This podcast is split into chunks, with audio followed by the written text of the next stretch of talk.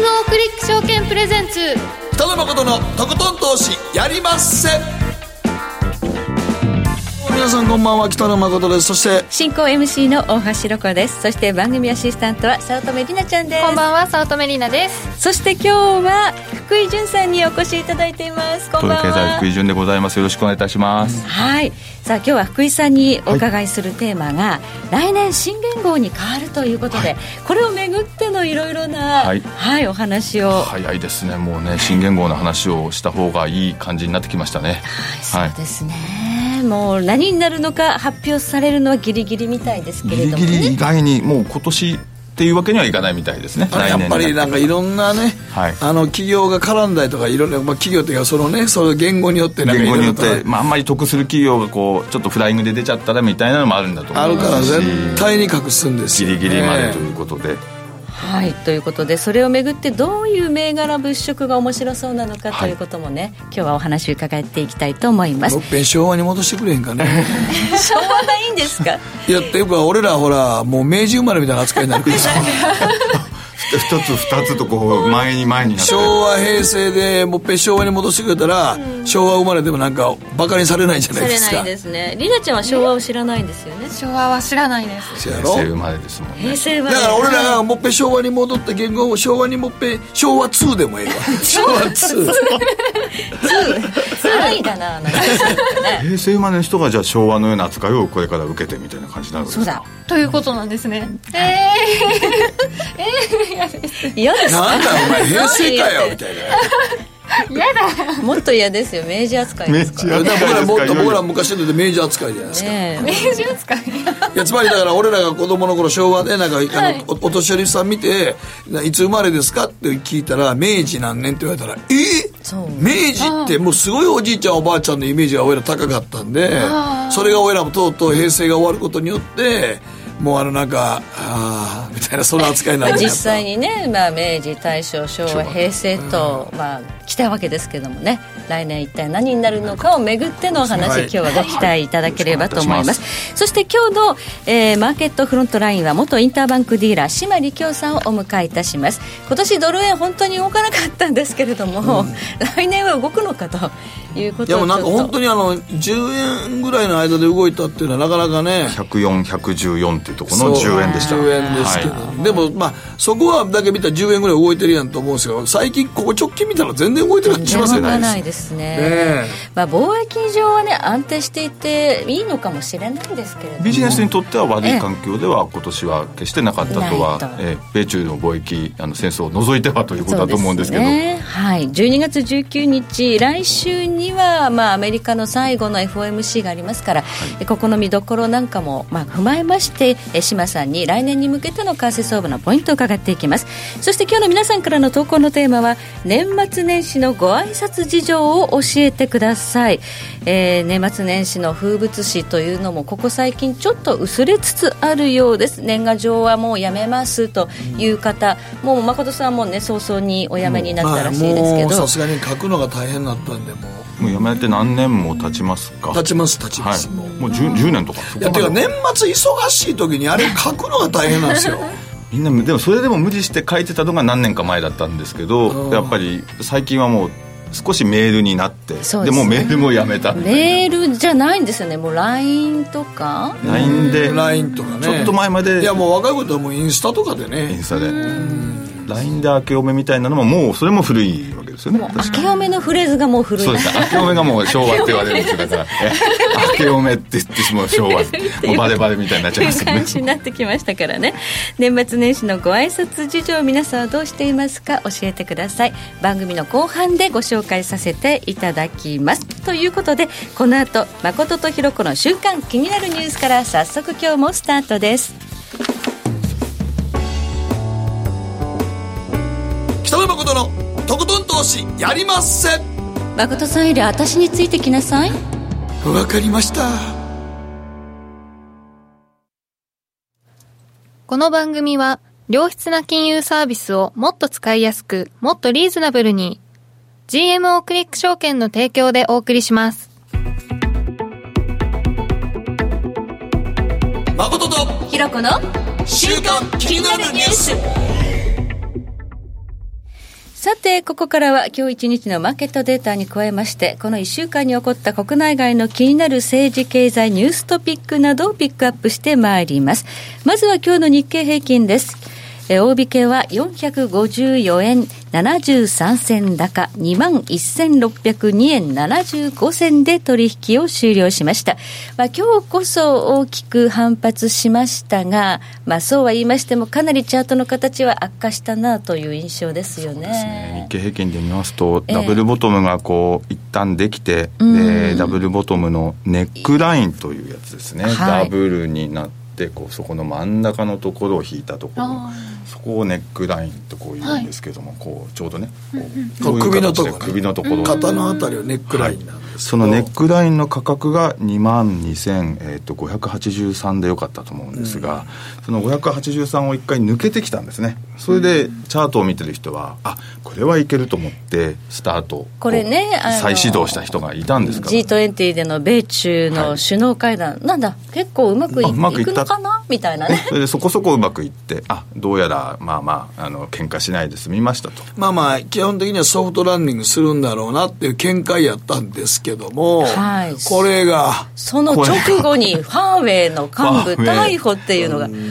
びっくりしましたね。びっくりしてまたボーンと下がりということで、ね、そのネックラインを結局抜けて上に行かないで結局下の方に行っちゃったというまあでも一応2万1000円のとこ来たらまあ長いあの足がね。はい。下髭がこうちょっと出まして。はい。つくんでまあ2万1000円割り込まんのはまあ今のところ割ってないからまあですね。2万1000を冷やしだけで見てたら逆サンドの形になってるんでまあええかなというところなんですけどね、はい、もう海外勢はねそろそろクリスマス休暇で頭がいっぱいかと思われるんですがまあでも年末に向けては当美の一心という、ね、当美の一心というこうぴょこっっていうお魚がですねこうピンと跳ねるこう、はい、それをこう当尾の一心というんですけどそれが、はい、えー、年末はいつも起きるというふうにみんな期待してるんですが、はい、だんだんと最近はあのあまりなくなってきたというか。でも去年は見事にありましたよね。はい。去年は去年は10月ぐらいからずっとこれはあの10月ぐらいから買ってた人たちは1月までしっかり取れたということでしっかり儲かったんですが今年やるかどうかと。いうところ今のところちょっとこうムードないんですよ、ね、ムードがどうかなと。こ TOPIX が。いやまあだから TOPIX もそう TOPIX もね。 TOPIXがねこうあの今年結局1911ポイント。えっ、ー、とあのなんかねそれこそこの後年号じゃないですけど年号とか西暦みたいなやつでこうえー、明治44年が1911ですけど、で明治44年と覚えておくと。今年の高値を。1911と。で、今今日落ちたところまでいくと1572とかまであの11日に落ちましたのでなんか戦国時代まで落ちたみたいな。そういう言い方するんですか信長の時代みたいな、ね、そんな感じでもまあ今年はでもマザーズが全然もう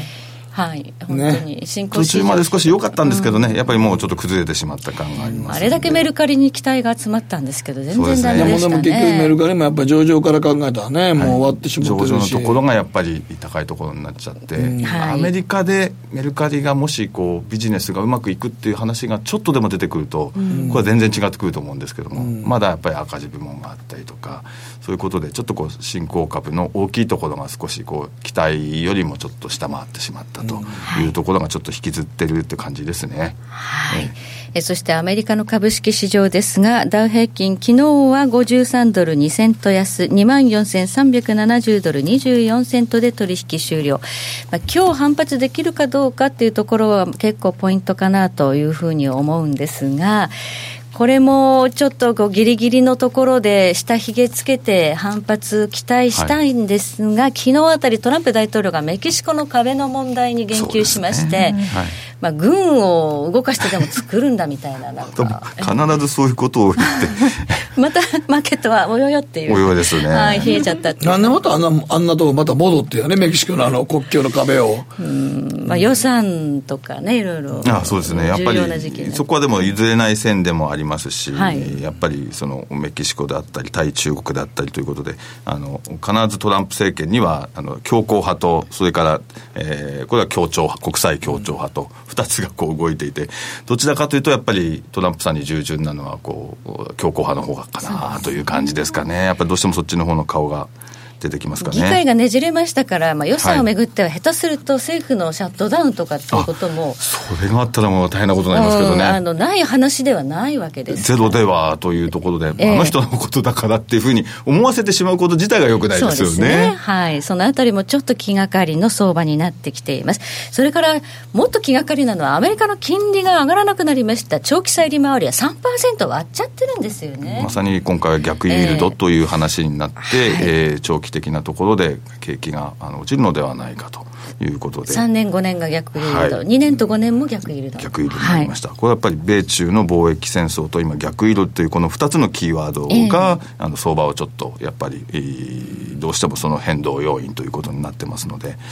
これがどう続くかというところでしょうか。はい、まあ、この金利に関しましてはね、あの来週の FOMC も大注目ですので、この点は、え後ほどのコーナーにご出演いただく島利幸さんにお話を伺っていきたいと。そ、ね、日、それからソフトバンクの19日の上場のところで、でね、この2つですかね、ここら辺が一つあの大きな当面のポイントソフトバンク IPO、これかなり大型ですのでね、成功していただかないとという思いはあるんですが、はい、ちょっとね、先週は通信障害なんかもあったりとか。ソフトバンクを使いになってらっしゃる方、うん、リスナーの方にも結構多いと思うんですけど。ですね。ちょっとネガティブな材料が出てきているというのが、はい、まあ、まあ、全体のマーケットの心理。マーケット心理ですかね。どうしても悪材料の方に反応しやすくなっている部分っていうのは、まあ、ちょっとあるかなと。はい。はい。ではここでりなちゃんがこの1週間に気になったニュースピックアップお願いします、はい、えー、今週は平成最後の年賀状今年のトレンドはプラスアルファというニュースなんですがアルファ。年賀状離れが加速する中で平成最後の年賀状に工夫が施されているというので、例えば、はい、スターバックスで初めてオリジナルの年賀状が出たみたいなんですけど、はい、これはあのその年賀状を受け取った側の方がそのハガキを店頭のレジに持っていくと320円ぐらいですね税抜きなのでまでのドリンクと交換できる仕組みになっていたりとか。え年賀状を持っていくと、はいコーヒー飲めたりするそうなんです、えー、そうなんですよ。ちょっと嬉しくないですか、欲しくないです。かあのそうすると年賀状欲しくなっちゃいますねそうなんですよ。誰か送ってっていう感じなんですけど。あとその他横浜の名店崎陽軒では、はい、昔ながらのシューマイ15個との引き換え券がその年賀状についていたりとか。シューマイもらえるの？年賀状持ってそうなんです、そうなんです。あまあ、お年玉付き年賀はがきっていうのがあった。それのなんかいろいろ、いろいろバージョンが変わるってことですね。もらえるわけですね。もらえるんです。お金はどこから出してるんでしょうね。はい、そうすると、こう、やっぱり、えー、反則をしてる側が出すってことですかね。そこでいくとですね。年賀はがき自体は普通の80円で出せるのそれ？年賀はがきの方がそれがあのスターバックスの方は1000円で3枚セットおっと。じゃあやっぱ高い。ちょっと高い。んですよ一般のやつは80円ですからね、はい、はい、そうなんです、シューマイの方も620円。1枚620円じゃあ620円を送る人が払って いるわけです。まだまあプレゼントですからね。もらった人は嬉しいですね。やっぱりね、はい、年賀状嬉しくなりますね。平成最後ってこと全員に送るのは難しいですけど、ね、選んであの人にはシューマイをとかね。シューマイ方はスターバックスと。あの人にはスターバックスを。ってい。う,、はい、いう感じででも宣伝になるわけですからね。あの、そうですよね。その年賀状にはスタバーって感じな,、なんですか？いや絵柄はちょっとあの昨日店頭に行って確認してきたんですけど、はい、ちょっとなんかこう真っ赤でスタバだるまみたいな 絵柄でうん。和風スタバみたいな感じ、ね、そんなにこうスタバのロゴドーンって感じで。はない、はい、だるまさんなんですね。だるまなんでだるまなんですかね？まあめでたいめでたいという。お正月。目は2つでもスタバっぽくはないんだ。そうなんです。絵柄が、はい、ちょっと高いかなって思いました。だって3枚で1000円です3枚で1000円。でも送られると嬉しいということで、はい、まあ、そういう工夫をしないといけない時代なんでしょうか。どんどん年賀状そのものはもう減ってますからね、はい、やっぱりもう年賀状送らない人の方が多いですか今もう。送らないですっていうふうにあの SNS 上で宣言しちゃうっていう方がね、はい、いますよね。もうやめますってだから、はい、でそれ見てあこの方は辞めるんだなっていう。だから送らないでくださいって言ってるにも等しいわけですよ。そ、ね,、こで宣言すると僕も出さないからあなたも私に送らないでねっていうことだと思うんですよね。それでも来てしまったら？そこで返事を出してたら一向に終わらない。終わらないですそうですまだまだ続いてだからもうあの宣言する人はもう終わりますっていう宣言をしちゃうってことですからね。だから返事も出さないでしょうねおそらくねそこまで私は思い切れなくて結構正月にあの仕事いただいたら やっぱり仕事の関係が こう。意外にやってるっていうね、はい、だから誠さんみたいにスパーンとこう思い切れないっていうところがあるんですよ、ね、僕はもうほんまにギリギリまで働いてるんでもうええかなと思って。すぐ1月始まってしまいますし。そうなんですよ。僕1月はもうほんまゆっくり領収書整理したいんで 確定申告にすぐ入りますもんね。毎年言ってるよね。僕はあの元日ほぼ確定申告の領収書してて1日終わりますから元日、えー、経費どのぐらいね申告できるかなしっかり申告しないとやっぱり個人そっちの方が気になってんでも年賀状どころの騒ぎじゃないんですよ。税金しっかり取られないようにやっぱりそこはまあねどれだけ使ったかっていうことですからね、はい、まあ本当にまあ正月から大変なことです。大変です。大変です。ということで、えー、以上誠とひろ子の週刊気になるニュースでした。この後コマーシャル挟んでマーケットフロントラインです北野誠のとことん投資やりまっせ。やりまっせって何語ですか？さあ。バカモン。お前は周りが見えてない。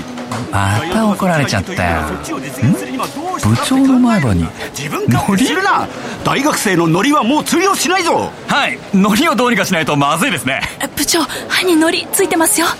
もっと楽しくもっと自由に。GMO クリック証券ねえ先生好きって10回言って。それ10回クイズでしょ。いいから。じゃあ好き好き好き好き好き好き好き好き好き好き僕も先生好き。え？もう。思わず笑みがこぼれる。株式 FX は GMO クリック証券。あらっしゃいご注文どうぞ。うんと大盛りラーメンにトッピングでチャーシューコーンメンマ海苔それに味玉白髪ネギね。あバターとワカメも。全部のせ一丁。シンプルにわかりやすく。株式 FX は GMO クリック証券。北野誠のとことん投資やりまっせ。誠さんより私についてきなさい。わかりましたさて、ここからはマーケットフロントラインです。今日は元インターバンクディーラー、島力夫さんにお越しいただいています。島さん、こんばんは。よろしくお願いします。よろしくお願いします。ますさあ、今年ももう終わりですけれども、ドル円相場、本当に動かなかったですね。困りましたね。困りますね、本当に。あの、はい、去年の今頃もですね、えー、同じようなレートでしたよね。はい。で、そして、まあ来年はどうなのかなと思いながらもですね、まあ、一部の人は貿易問題が来るから、円高に行くんだって予想されてましたけど、僕は本当かなとかって、まあ、この時期にはですね、それほどそんなに問題になってなかったものですから、はい、ところが年が明けたら、急に無入信さんなんかが、うん、まあ、あのドル安は貿易収支改善にはいいと、うん、そういう話をですねダボスとかでされましてバーッと104円台まで落ちたんですけれども、はい続かなかったですね。続かなかったですね。えー、その後もね、あの関税を引き上げたりとかですね。はい、それからあのペンス副大統領がですね、はい、急に強硬になったりとかですね、はい、えー、重要なことがいっぱい起こったんですけれども、ドル円底堅かった？まあ、これはだから結局、他の通貨が動いたのなんかね、落ちてる中、あの、ドル円というよりドルと円が強かったんですよね、結局。まあ、その部分もありますかね。えーつまりドルと円が同じ方向に動くそう動いちゃってからドル円が動かないそう。他のところの結構通貨は結構動いてたんですけどドルと円だけがあの同じ方向に動いてたってことですもんね。そうですね。だからクロス円がもう膠着してましたよね、うん、そうですね、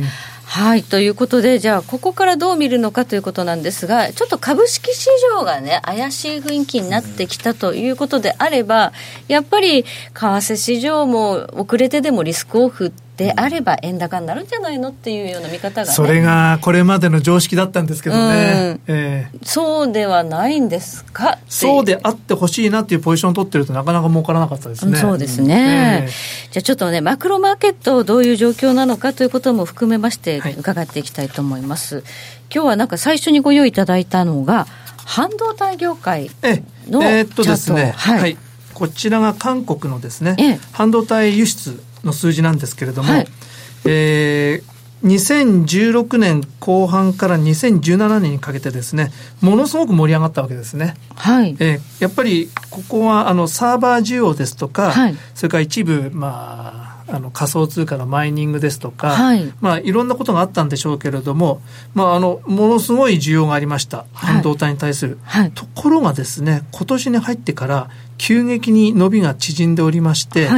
今、速報の数字では、今0%近辺まで来てるんですね。0%っていうと、まあ、前年、まあ、前年比、まあ、フラットなんで、えー、実はトータルで見ると減ってるわけじゃないんですけれども変わらないっていう、まあ、その前の年まではですね、うん、まあ、前年比50%とか40%っていう、うん、そういうようなペースで伸びてましたので、うん、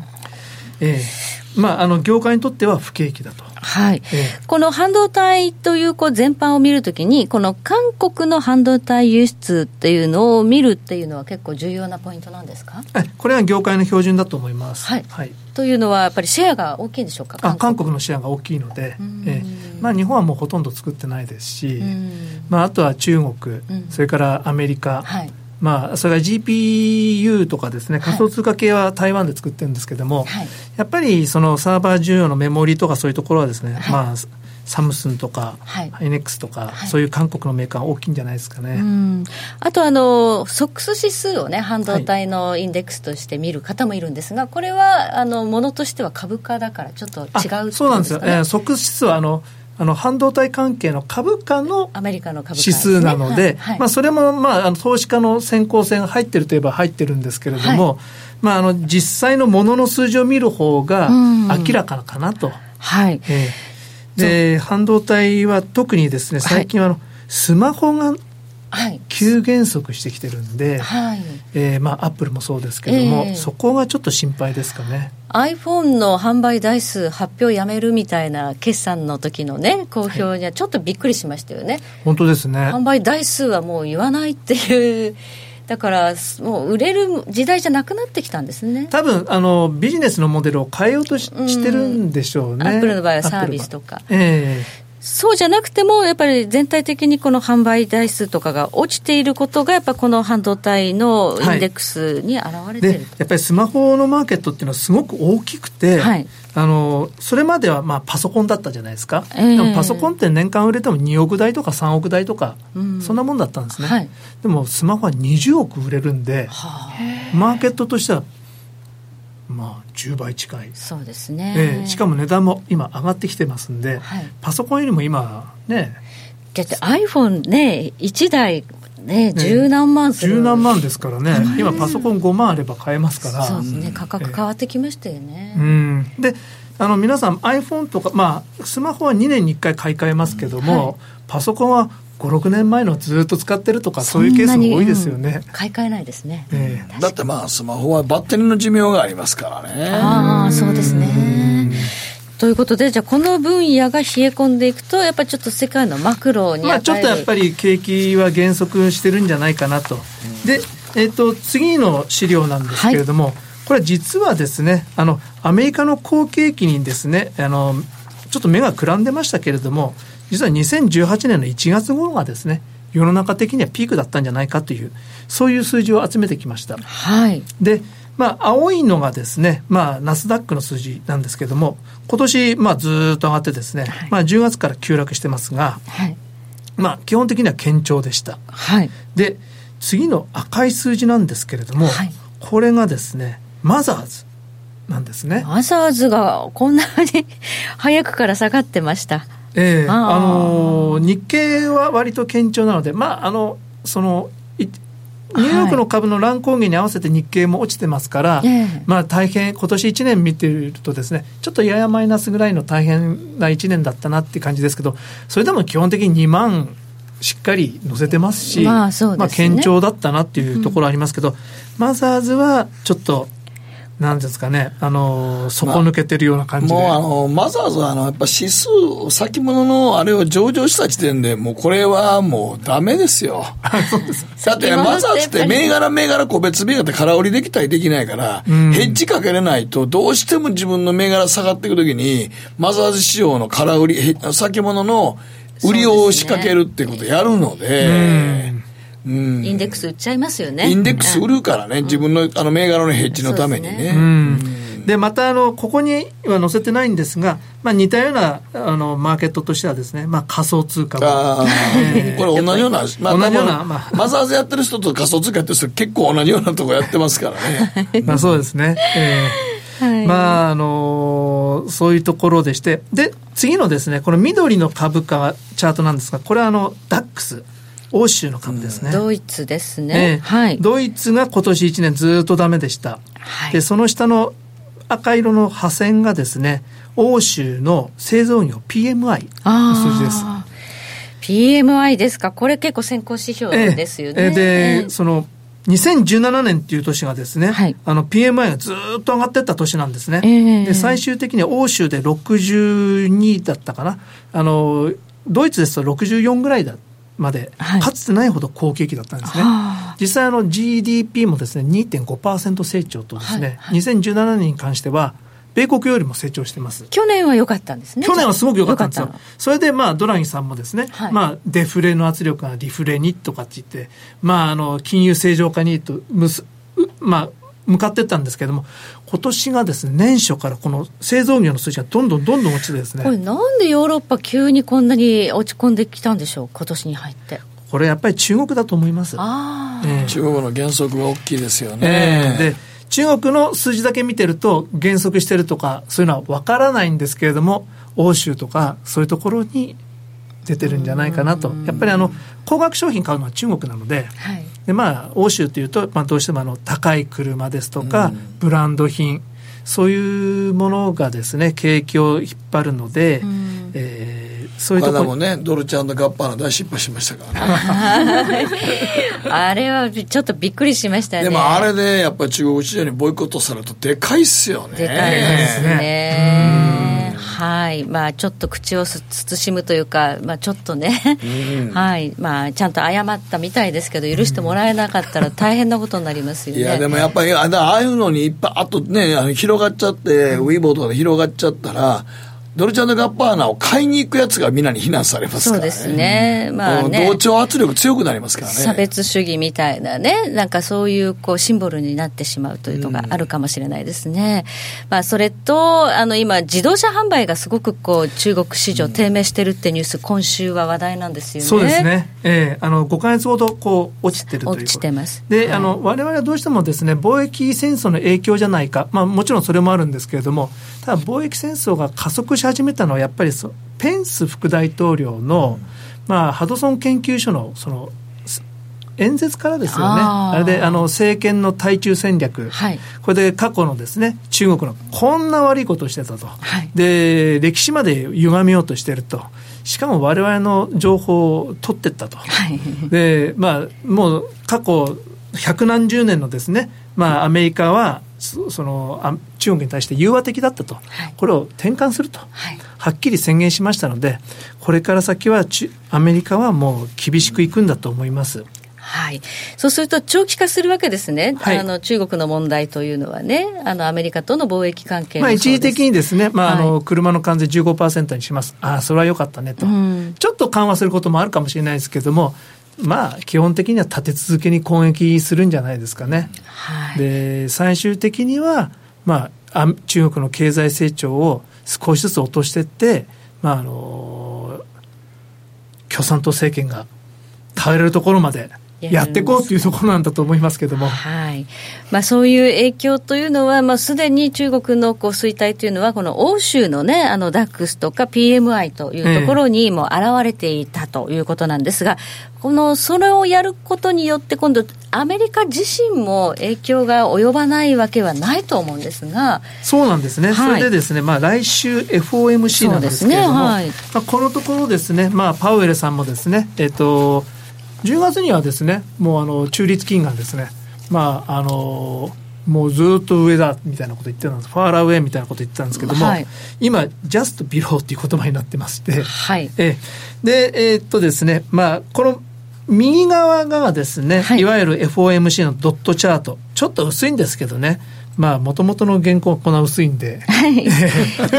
濃くしようがないんですけども。ドットチャートですね。はい、で、まあ、2019年の末にはですね、どうなってるかというと、中立が3.3%が3.25%ぐらいと。うん、えー、まあ、まあ、3回、12月今年の12月利上げした後来年3回っていう予定なんですね。はい、でところがこの左側のものはですね、はい、えっ、ー、とまあ今日のブルームバーグの数字なんですけれども、えー、現在白いところ2から2.25%というのがですね、アメリカの政策金利なんですが、で、2018年の12月、この一番上のところがですね、はい、えー、2.25から2.5になるっていうのは73.9%の織り込みと出てます。はい、で、これはまあほぼ、まあ利上げするだろうと。はい、で、ところがその次の2.5から2.75に行くのはいつかっていうのですが、はい、これはこの間まで結構高かったりもしてたんですが、このずっと2019年の12月まで見ても36%しかない。30%台の織り込みしかないということは、ほとんど。まあ来年は利上げがない。と今、市場は市場は見てる見ている。ええだって FOMC がですよ、来年3回って言ってるんですけどね。言ってた言ってるんですね。ですから、まあ、はい、来週の FOMC は、このドットチャートがどうなるのか。変わるかもしれない。え、多分ちょっと下がるんだと思います。はい。けれども市場の織り込みほど下げれるかっていうと、そこまで下げたらなんかペテン師みたいじゃないですか。だって3回だったの急にね、ええ、1回かゼロみたいにしちゃったらびっくりしますよね、びっくりしますし、あの、それ、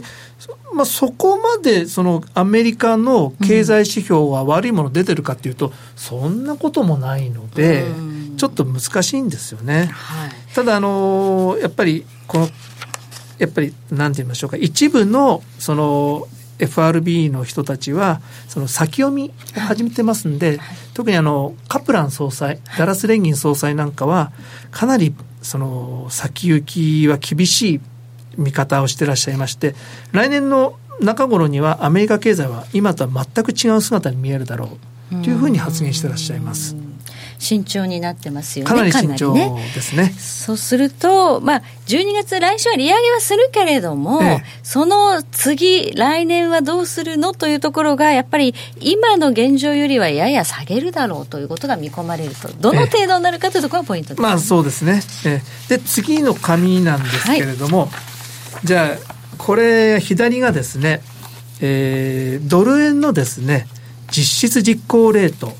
これが青い線です。はい。で、赤い線がですね、えー、ドル円レートなんです。はい。で、ドル円レートはですね、赤い線なんですけども、左側、1980年代は、まあ、200円台なんですけども、はい、そこから今113円ですから、はい、まあ、円高になったなと。この30年、30数年見たら、まあ、円高のトレンドだなと思うんですけれども、はい、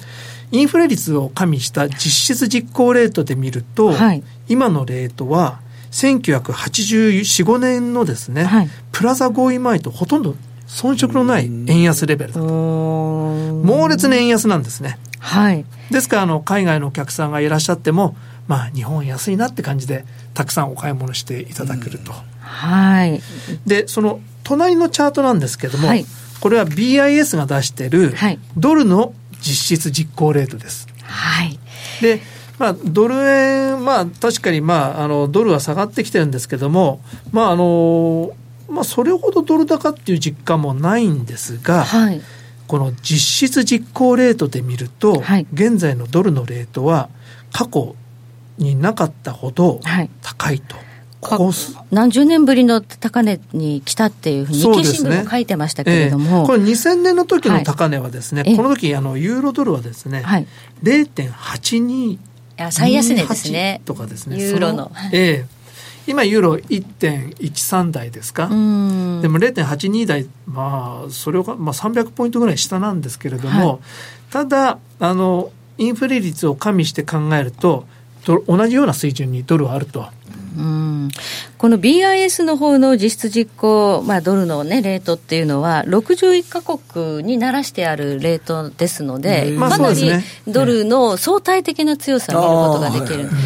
で一般的に皆さんがトレーダーが使うのはあの D デデディックスです、まあ、DXY っていう指標なんですけど、はい、これはまあ11か国ぐらいですか、はい、でまあほとんど6割近くがユーロなので、はい、まああのなんていうんですか、純粋なドルのレベルを表しているかっていうと、ちょっと歪んだユーロに偏ってるわけですね。ユーロに偏ってますね。もともとはですね、その前からある数字で、えー、ユーロになる前に、まあ、イギリスだとか、ドイツだとか、フランスだとか、イタリアだとか、いろんな、まあ、その貿易の過重平均でやってたわけですよ。はい、で、そのウェイトを調整しないまま、まあ、ユーロになりましたし、そのまま使ってるんで、歪んでるんですね。今は本当はですね、人民元はもっとドーンと入ってないといけないですし、えー、この BIS の方には人民元も入ってるわけですよね。入ってますね。えー、そうするとね、まとめると来年どうなりそうってことが言えるんでしょう。ドル高だっていうことですよね、これね。この右のチャートからすると、うん、ドルはかつてないほど強い。高いんです、今。で、はい、左のチャートは円はかつてないほど弱い。うん、ということは、こう修正される可能性があるという結論に修正されていくってことですよね。えー、ただドル安円高？ドル安円高なんですけども、ただ実感として、そうなるかなと言われると、ちょっと自信ないなっていうところですね。えー、もうちょっと、そうですね。はい、あの、かつての円安局面と比べて、僕が感じるのは、えー、円ショート、ドルロングとか、まあ、円ショートポジションがあんまり市場にはないんですね。うん、はいえー、あまりないのに円は安いんです。あえー、で、そのドルもですね、すごいドルロングかっていうと、はい、まあ、多少ドルロングなんですけれども、す言われてるほど強くはないですよね。そんなに加熱してるわけじゃないんですね。えー、で、また、ついこの間まで125円だったんですよね、ドル円って。まあ、つい2015年ですね。2015年ですね。はい、まあ、その辺まで戻ったとしても、まあ、この間見た数字だし、はい、あんまり変なことはないとは言えるんですが、うん、あのー、今の円水準っていうのはですね、あの、この2000、さすがにその125円の時の数字よりは、円高水準なんですけれども、そんなに遜色ないんですよね。そう来年もあんまり動かないっていう最悪なシナリオはあるんですか？それは2年連続動いてないんで、まあ、最悪かどうかわからないですけどあまり動かないような感じはしますね。ええー、あの僕のちょ、まあ、最初はあんまり動かないんじゃないですかね。来年、えー、はい、えー、でもうちょっとじりじりドル高なのかもしれないですけどもあの来年徐々にアメリカの景気が下向きになります、はい、で、えっ、ー、と2020年もですねあのもっと下がってきます、はい、でそのトランプ大統領としてはやはり再選したいと思うでしょうから、はい、あのやっぱりどこかで景気刺激をしないといけない、うん、その場合やっぱりドルに何かやってくるんじゃないかなっていう。安ドル安。あの今下院が民主党なので、うん、いろんな方策が政策が打てないので、はい、そうなると大統領の力でも一つできる政策といえばドル安政策、はい、そこがもしかしたら出てくるかもしれないとは思います。はい。以上マーケットフロントラインでした北野誠のとことん投資やりません。GMO クリック証券はおかげさまでファイナンスマグネイト社2012年から2017年の調査において FX 取引高が6年連続で世界第1位を獲得。FX ネオは50万口座を突破しました。GMO クリック証券は安い取引コストが魅力であることはもちろん、パソコンからスマートフォンまで使いやすい取引ツールも人気。また、サポート体制も充実しています。FX 取引なら、取引高世界ナンバーワンの GMO クリック証券。多くのお客様に選ばれるその理由をぜひ実感してください。GMO クリック証券株式会社は関東財務局長金賞第77号の金融商品取引業者です。当社取扱いの金融商品のお取引にあたっては、価格変動などの理由により、投資元本を超える損失が発生することがあります。お取引をする際は、当社のホームページや契約締結前交付書面にて、手数料などの諸経費及びリスクについて十分ご確認ください。北野誠のとことん投資やりまっせ誠さんより私についてきなさいわかりました賢者の投資さあ改めまして。東洋経済新報社証券部長福井潤さんよろしくお願いいたします。よろしくお願いします。テーマは2019年新元号で上がる銘柄とはということなんですがもういよいよ来年ですね。来年ですね。はい。もう年末ではないわけで、えー、5月1日から新元号とい。うことで、はい、えー、4月30日をもって、えー、平成31年が終わって5月1日から新元号ということで、えーと、この間あれでしたね10連休になるのっていうのもこうこれで正式に、うん、決ま決まって、はい、で なんか10連休。何何しますかいや多分どんなふうなスケジュールなのか？全然分からへんね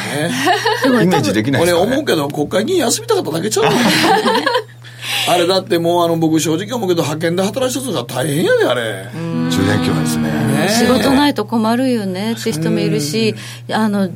10連休もね、証券市場止まったら、はい、そうなんですものすごいリスクじゃない。そう、あれもリスクだと思いますね。1日で、その、空いた、空いた時ですね、10連休の後、1日でそれを、世界のマーケットの全部それを。吸収しなきゃいけない。吸したら、どんなことになるのかちょっと、あれだからもう、株式市場とか本当大変だと思いますけどね。ですね。何もないことを願うばかりですけれども。お休みなんか、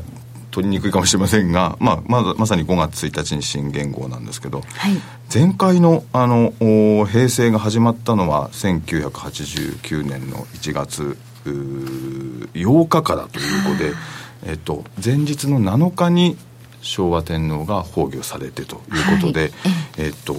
その日に、えー、当時の官房長官の小渕恵三さんが首相にも後になられた方なんですけど、稲、ちゃんはあのこう平成ってこうこう漢字をこんな感じでこう。やった。なんかテレビでどっかで見たことは。あの写真で写真で。写真で見ました、であれが、えっと、今年あるわけじゃないんですね。だから来年の4月ぐらいになってからどうやらその平成の時のこう平成ってこう決まったあのこう、何々っていうのがどうやらこう出てくるとい。うところで、それをギリギリですね。ギリギリですね、割とギリギリというところなので,、で実際はもう新元号はどうやら多分決まってると。まあ、それはそうでしょうね、言わないだけで。はい、ということで、うん、こうあの私のこう知人の、はい、えー、また知人のなんかそのアルカイダみたいですけど 知人の知人に のあの、え政治記者にこう聞いて、はい、あのもらったらやっぱりもうあの昭和の時にはもうあの昭和天皇の御用体がやっぱ悪化なさった時にもうえー、1年前、まあ、その前の年の88年の秋にはもうあの平成も含めて大体3案に絞り込まれてたらしいんで、はい、あのそういうことでもう、えー、亡くなられて崩御された時にはもうすぐスッとこう出てきたということでそうすると今回は準備期間がもうあるわけですから、はい、おそらくもう決まっているだろうと。もうネットで見るとなんかこう安全の案に始まると書いて暗視というふうなえー、のが有力と。もうでも有力っていう説が出たらもうどうやらそれはもうないだろうと。却下される、えー、やっぱりいろんなこうスタートはみんなバレバレてるとバレバレになっちゃったらそれはやめてほしいということで。あの条件にはいろいろいくつかあるみたいで、はい、あの新元号の上限っていうのはいくつかあってあのやっぱり既存の地名とか人名とかこうそういうのにこうやっぱりくっついちゃうと一緒になっちゃうとよくないのでそういう熟語とかとも重ならないらないことと。それから当然読み書きがしやすいとか、うん、そうあるいはやっぱり平成じゃないですけどこうやっぱりあのやっぱりこう国平らかにしてみたいな形で繁栄がこうなんとなく連想できるような、うん、そういう言葉にな,、えー、なればいいなと。それからあのアルファベットですね、えーと、履歴書とかいろんなものにこう関連するから明治とか大正とか昭和とか平成の英語の頭文字の、えー、M TSH これはあのならないようにすると。ということですね。だからすると S、えー、さ、さなになにとかしなになにとかも多分ないということなんでしょうね。そういうふうなことでしょうね。あと間の段もないのかもしれないですね。他の段もないとか、はい、そういうことになるのかもしれませんね。それからあとアルファベットでいくと ZOZO みたいなのは多分そういうのはないでしょうから Z も多分ないと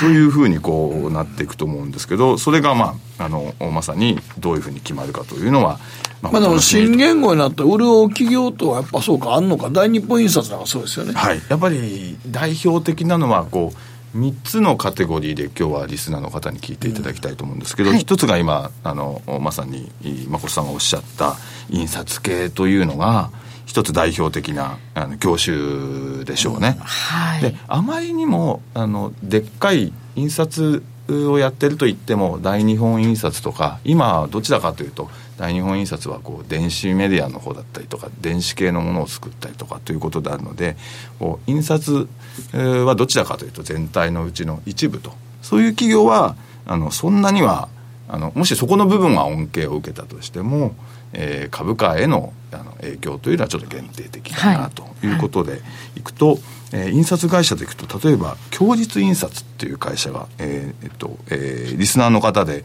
えー、ネットをご覧になられる方は7838をご覧になっていただけると。共立印刷7838ですね。ですね、はい、これは印刷の専業でやっぱりあの当然その即位があれば記念イベントとか出版とかっていうこともあるので、はい、やっぱり明らかにその特需がありそうですよね。でこう見ると売上がそんなにえー、500億規模ぐらいの売り上げで、はい、前期は最高益とでそれから、えー、それこそ解散価値っていうことで、えーと、りなちゃんにこう覚えてもらってますけど、はい、PBR ですね、はい、1倍を割れば解散した方がもういいっていうことですけど、うんうんうん、えー、0.6倍台なのでああ、これは解散価値を下回ってるっていうことだからで利回りが3.5%と、はい、いうことなので、えー、で PR で見て、えー、1株の利益の何倍ぐらい買えてますかっていうのが PR ですけどこれでいくと12倍前後ぐらいなので。12.8ですね。12.8倍ですかね。と株価が実はなんかだらだらと。ねものすごいちょっと冷やし見ると下がってるんですが、えー、やっぱりまあいろいろなえー、今年はずいぶん下がってますので、はい、もしかしたらあのまだここら辺の話は織り込んでないかなというところ辺がこう一つは、えー、印刷まあウォッチしていってね、はい、少し下げ止まるようだったらウォッチしていただきたいですよね。割安ですかなり、はい、あとは、えーと、もう一つ、えー、もう一つの業界ということでいくと二、つ目の業界がシステム関係。システムですね。はい、えー、で二つ挙げたいですけど大塚商会と、えー、OBC ってやつですね。あの大塚商会なんかあれなんですか、はい。今回の言語とかあ関係あるんですか、ね、これは中小企業があの、お客さんの会社なので中小企業はあまねくこう、えー、網羅してる会社なのでやっぱり、えー、数ででしかもちろん大企業も見てますので、えー、ビジネス関係あの頼めるとかももちろん持ってる会社ですけどこういうことでいくと今株価はそんなにはあということなんですけれども、はい、えー、必ず更新需要が出てくるはずなので4768の大塚商会ですね、やっぱりちょっと右肩下がりかなという、はい、少しこう期待が、はい、あの進捗率とかの関係だったりすると少し今株価が難聴ですけれども、はい、えー、社長さんはこうきっちりこう成績を作ってくる会社なので、はい、この辺面白いかもしれませんね、はい、あのオービックビジネスコンサルタントに関しては、えー、会計ソフト等がつあの強みということなので、えー、これは10月にまた来年は消費税なんかもありますので、ここら辺がいいかもしれないですね。4733オービックですね、そして大穴が大穴がやっぱり3つ目が警備業界と、警備ですね。はい、これはやっぱり10連休がまさに来年あります、はい、それから、えーと、 APEC もありますとそれから、えっと、10月は即位があるということなので海外研修の即位のあのまたあ儀式があると。祝賀パレードがあると。かなりね、えー、いろんなイベントがあるんですよね、そうするとやっぱり、えー、上位3社はしっかり見ておきたいなと、うん、えー、首位のセコムは1兆円ぐらいある企業ですけどここはあのしっかりセコムやっぱりまあ一番の企業ですから、はい、えー、まあちょっと下がりかけてますけれどもセコムが一つと、はい、で、えー、私が面白いなと思ってるのは3位のセントラル警備保障ですかね。2位の、えーと、アルソックもアルソック体操で面白いんですけど、はい、えー、どちらかというと3位のセントラル警備保障がちょっと面白いかな9740セントラル警備保障ですが、はい、これチャートいいですね。チャートいいでしょう、えー、12月に入って最高値、はい、えちょうどちょっと少し今おしめ、ね、おしめですけれども。売上高にするとセコムの10分の1もない企業なんですが、はい、だけど売上のうちの2割ぐらいが JR 関係なのでやっぱり新幹線のこととか、はい、2020年に向けて五輪とかいろいろ考えていくと、はい。はい、えー、まだまだ需要は、えー、今までちょっと新幹線ってちょっとこう安全に対して少し相対的にちょっと、まあ、安全だと思ってたんですけどちょっといろんな事件がねありましたもんね。から、これからもあの今最低限警備はついてますけれども、えー、JR 関係は一段とつくでしょうしそれ以下のいろんなものもまたその警備で取れるということであのセコムよりもむしろこう上がりやすいというかですねそういうことでいくとこのセントラル警備保障あるいはあの総合警備故障アリソックも含めて、はい、このセコムも含めて、はい、一番3つの中でいくと、えー、安定的にいくのはやっぱりまだ警備業界かなという感じがしますですね。印刷システム、警備業界、うん、この辺りがね注目ですけれども、はい、中でも、まあ、セントラル警備保障あたりが面白いかなと。いうふうに思います。はい。ありがとうございました。ここまでは賢者の投資でした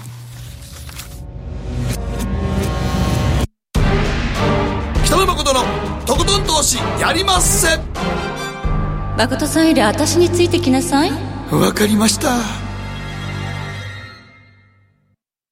占えましたぞあなたの未来。えどんな？あなたは努力次第で大きな成功を収めます。ただし野菜中心の食事と早寝早起き適度な運動をして健康なんだよ。母ちゃんのセリフと一緒じゃん。未来は自分で切り開く。株式 FX は GMO クリック証券。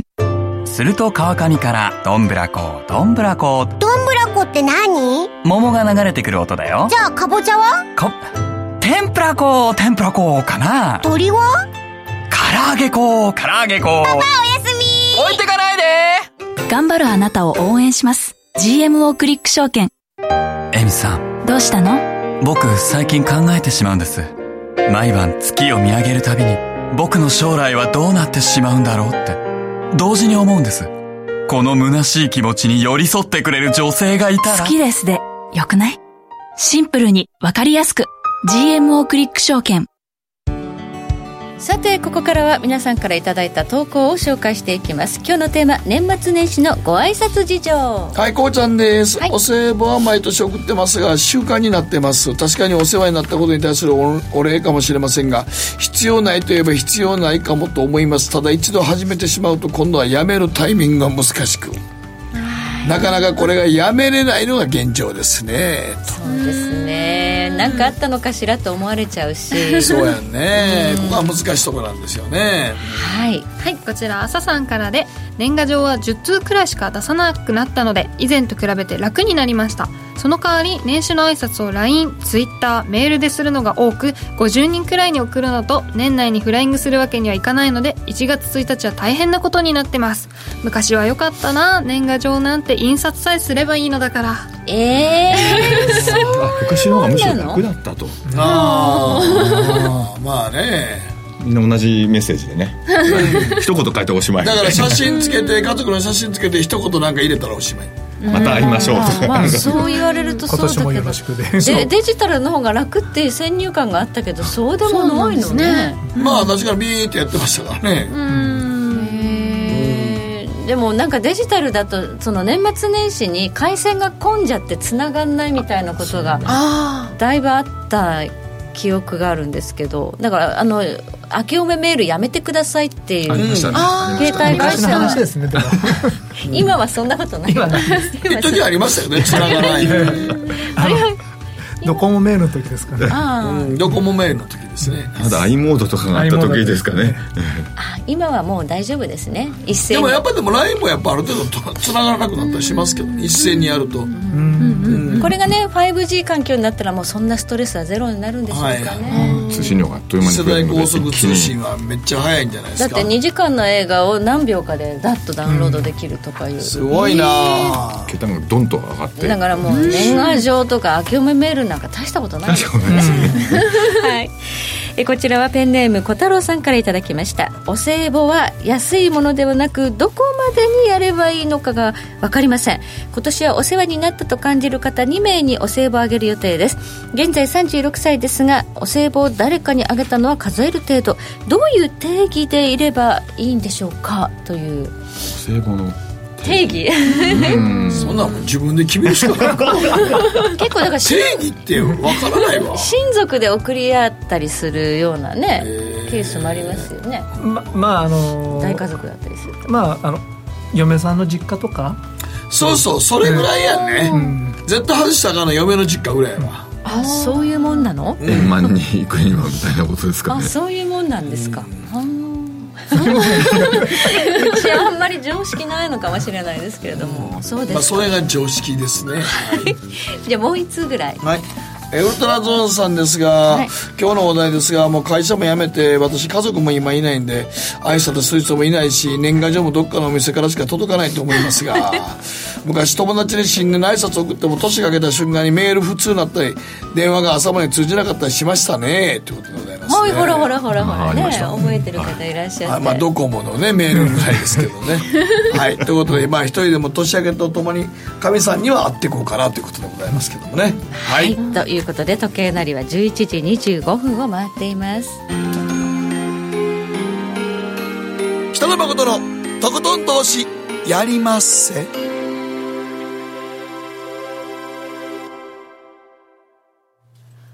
この番組は良質な金融サービスをもっと使いやすくもっとリーズナブルに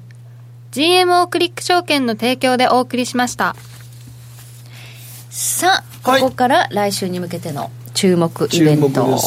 まずは明日ね ECB 理事会があるんですけれども、うん、その前に今夜実はイギリスのメイ首相の不信任投票があそうや。ね急に決まりましたからね。あるんですって、えー、急に。で日本の不信任の時には国会で投票するじゃないですか、はい、その時野党も一緒なんですよ、はい、だからあのー、日本のケースで言えばまあ自分のね党内にあの不不穏な分子がいれば簡単に不信任案通るんですけど、うん、どうも保守党内だけで秘密投票でやるみたいなんですね。はい、あそうなんですね。そういう意味では、ね、そうするとですね、ハードブレクジット派はですね、まあ6、70、コアが6、70ぐらいなので、全部で315ですか、今。うん、だからまあ、メイさん勝つ。大丈夫っぽい大丈夫っぽいんですよね。だから、まあ、勝ったからといって何か変わるかっていうと、別に何も変わらないです。そうですね、もともとなかった話ですから。全然まとまってないもんねあれ、離脱、はい、どうなってくるやろあれ。昨日実はねイギリスの議会で承認があるかないかが注目だったのに延期しちゃってますから、ね、そうやね肩透かし決まらない、まあ、決まれへんねんな。まあ、負けるのが、まあ、あの見え見だったので。えの負けた瞬間自分のあの責任問題になりますからね、はい。えー、まあでももうあのやめるか合意なき離脱かその EU の離脱案でいうかもう3択しかないので、で結局的にはまあ、まあ、EU の離脱案かもうその合意なき離脱かっていうところになるとその合意合意なき離脱を選択するのは、まあ、あまりにも馬鹿げてるように見えるので、自分のところに集まってくるだろうってメイさんは思ってるわけですよね。はいでも人間ってそんな単純じゃないですからね。はい。えー、まあどうなるかというのは、まあ今夜ね。これも結構注目ですけどね。あの、まあ結局、離脱をどういう形ですか、まだ何にも進んでないですもんね。わからないですね。3月29日までに決めなきゃいけないんですけどね。いやいや、はい、もうあとそんな4か月やね。ないですよね。この後ね、延長戦でまたお二方にいろいろとお話伺っていきたいと思います。はい、今日も福井さん、そして島さん、どうもありがとうございました。ありがとうございました。